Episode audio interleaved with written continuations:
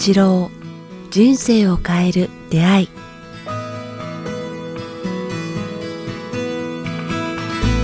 こんにちは早川洋平です。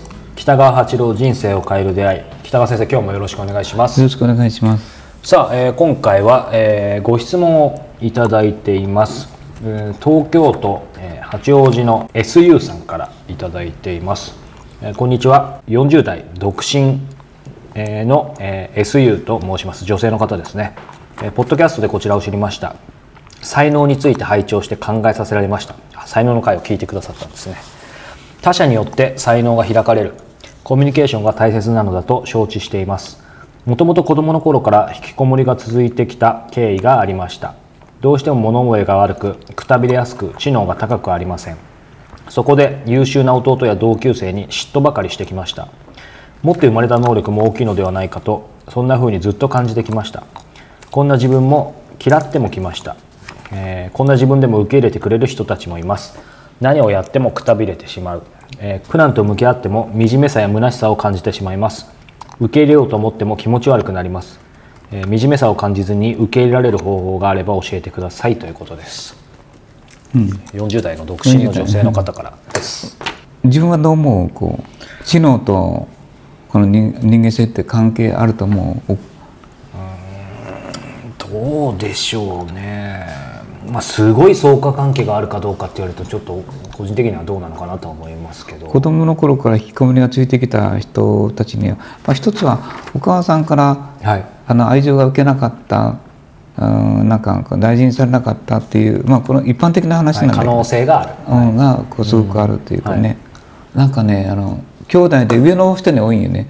この弟とか妹ができたらそちらがお母さんが可愛がってそちらばかり大事にしたとか一心からこう私は大事にされてないんだとか思って、なんかマイナスの方に行く人がいる。本当はその人が生まれた時も大事にしたんだけども、忘れてしまうよね、はい。こう比較の中に入ってしまうっていうことと。で僕ここにどうしても物物覚えが悪くくたびれやすい知能が高くありませんとか言ってるけど、ほとんどの人間はそんなに知能は高くないと思うし心の力と知能はこう関係ないと思うよ、はい。学校の成績がいい人がす全てかというとそんなことないもんね。計算高いし、はい。いつもこうよりたくさんのものを取ろうとする能力に長けてるだけの話で、だからなんかな思いやりとか優しさとか、は弱い人を見たら助けたいとかいう,、のはこうでなんか一人を楽しむとか、はい。なんかありがたいな感謝感謝とかいうのも、とてもこう別な能力やと思うよね。そうですね。だからもっと気が付いてほしいと思うね。知能と心の能力は全くこう一緒なもので、どちらかといったら知能よりも知能よりもその思いやりとか人生を楽しむとか面白がるとかいう能力の方が、まあそういう人なんか幸せだと思うわ。心の使い方ですよね大事な。目目覚めのあり方目覚めっていうかね、がで受け入れてくれる人と思います。何もやってもくたびれてしまうっていうのはいつもなんか恐れてると思うよね恐れてる。うん、嫌われるのではないかっていう。ああでまたはこうあなんかうん嫉妬ばかりしてきましたっていうのもありますしね、そうそう。また傷つけられるのではないかなとか、うん。いつもこう。だから苦難とあっても惨めさ虚しさを感じるっていうのはいつもうん失敗することを自分の中にこう刻みつけてしまう。未来はこう失敗する。やってても一緒どうせ面白くないとか、はい。こうあ未来に対してやってることの将来のやってることの先を失敗とかうまくいかないという想定でずーっと生きてきてるんよね、うん。だからそれを切り替えるようにしていけばいいと思うよね、ちょっとまさにこの方おっしゃったように惨めさを感じず受けられる方法っていうのと、まああの関連するのかなと思いますけどまず何ができますかね？まずはね僕が勧めるのは恨みを持たない。もう占いマイナスのこと2つあると思うよね、はい。まあ、あのたくさん言ったら難しいと思うけど、はい。とにかく前教えたと思うけれども我々日本人だけに特有の考え方であらゆることを出来事を許すのではなくて水に流す。自分の失敗も相手の失敗も相手の心もこうさっぱりなもうこのことは水に流すはい。っていう練習をやるとすごくいいと思う。わ、相手もですけど自分のことも自分のことも、私の失敗もやり直しやっていうか、水に流すっていう、日本人特有の僕すごい許しの技やと思ってるけどね、文字通りですよね、うん。だからさっぱりするにね、でもう一つは、はい。断食してこう細胞を洗うというかね、ああ文字通りですうん。ね、なんかねこう今うじうじうじうじした細胞、はい。脳と細胞を洗ってしまう、断食はすごい効果あるよね、断食って本当に僕も以前参加させていただいてですけど本当に文字通りなんかう生まれ変わるというか細胞が入れ替わる感じします細胞を入れ替える必要があるね。細胞が持ってる記憶さえも入れ替えるんよ。だから細胞を洗うんよ、確かに。ななんか今まで背負ってたもの全部抜けますよね。そうそうそう。細胞も記憶してるんよね、だはい。そうそんな感じしました。からそれも洗ってしまう、うんうんうん。まあ3日断食を進めるね、3日でも効果ありますよね。だみちょっと量が多すぎるけど3つ目はね、はい。とにかく一日の始まりや会話を肯定的にああはい。するんよ、今日も人の幸せのために生きようとか今日も楽しいことあると、なくてもそれをこう口にするというかね、人に人に安らぎを与えよう喜びを与えよう笑顔を与えよう。たとえ周りの人がブツブツしてもはい。貫くっていうかね、どんなに嫌な人にも囲まれてもニコニコしていこうっていうかなんかね辞める人があっても嫌な人が多くても、自分はこう守っていくっていうかね、まあ、入れながらでもはい。この道を行くっていう決心っていうか、まあ、そういう人に出会うっていうか励ます人に出会うといいんやけどね。